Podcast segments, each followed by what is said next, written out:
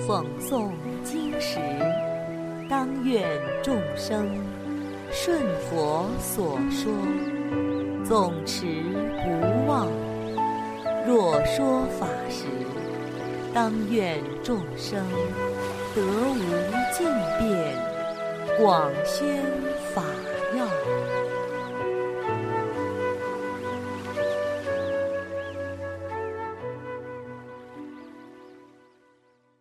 欢迎收听《同盟养正故事》。空中楼阁。从前有个财主，家里很有钱，但他生性愚钝无知。有一天，他见到一个富人家盖的三层楼房，宽敞明亮，高大气派，非常羡慕，于是心想。我家的钱不比他家少，为什么不建个这样的楼房住呢？一回到家，他马上派人把工匠找来，问道：“那座新盖的三层楼是你建的吗？”木匠说：“是我建造的。”财主说：“那么你现在给我也建一栋那样的楼。”于是木匠就开始规划打地基，准备垒砖建楼。财主来到工地，见木匠正在打地基，东瞅瞅西瞧瞧，心里十分纳闷儿，便问工匠：“哎，你们这是在干什么？”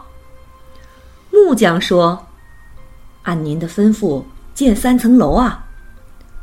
财主说：“哎，我不需要下面两层，先给我建第三层。”木匠哭笑不得，说：“没有这样的事情，这怎么行呢？不建第一层，怎么起第二层呢？没有第二层，怎么建第三层呢？”财主固执的说。